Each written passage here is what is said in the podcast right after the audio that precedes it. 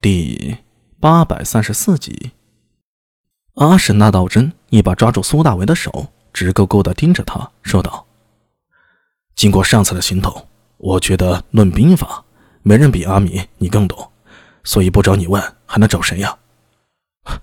你少来啊！明明就是你不敢去问苏将军，问我，哼，拿着《三国志》问我兵法，真是头一回见。尼玛，这说来……”后世传说，某竟人手一本《三国志》学兵法，看来并非虚言呢。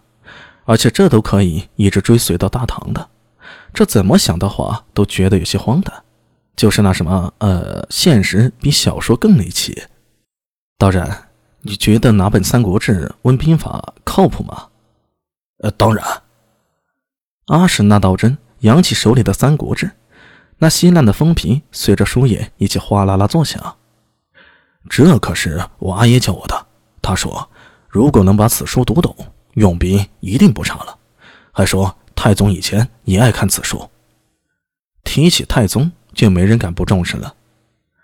阿米，其实道真说的也有些道理。这书里啊，确实记载了许多精妙之处，若能细细揣摩，定能有收获。安文生插话道。苏大为拍了拍脑袋，不在这件事上继续纠缠下去。开口说道：“呃，你要问什么？呃，就是这个。”阿史那道真翻着书，哗啦啦的响声里啊，找到他折起来的一页，摊开了，向苏大伟展示：“呃，你看这里啊，街亭之战马，素不遗于军令，因失街亭，被诸葛亮斩之。呃，这有什么问题啊？呃，当然有。”迎着苏大伟和阿文生好奇的目光。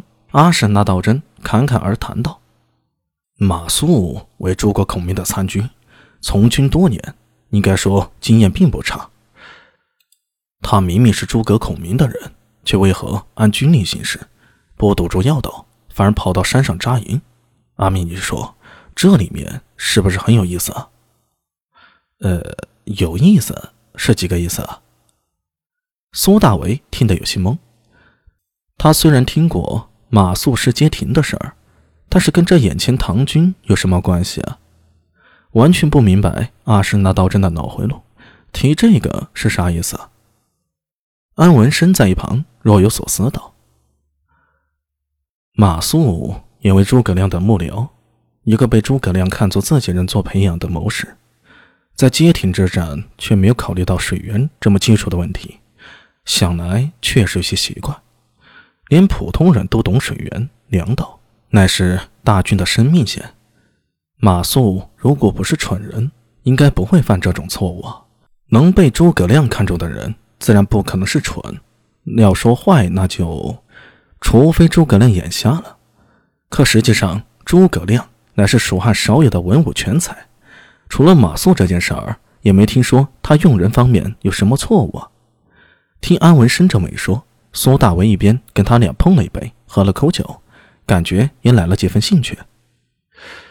街亭之战，我记得是诸葛孔明第一次被罚吧？没错。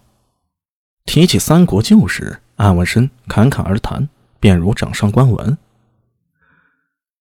当时诸葛孔明策反陇西三郡土人，靠着本地大族带路进入了陇西。说着，安文生蘸了点酒水，在桌上画了几条线。你们看啊，这便是诸葛亮进军之路线，一路以赵云、邓芝为疑兵，走的是斜谷，也分魏军之势。从斜谷往前是斜谷道，而后便是陈仓故道，可通往散关或是陈仓。此为西汉开国时，张良献汉王之际，明修栈道，暗堵陈仓，指的就是这条路。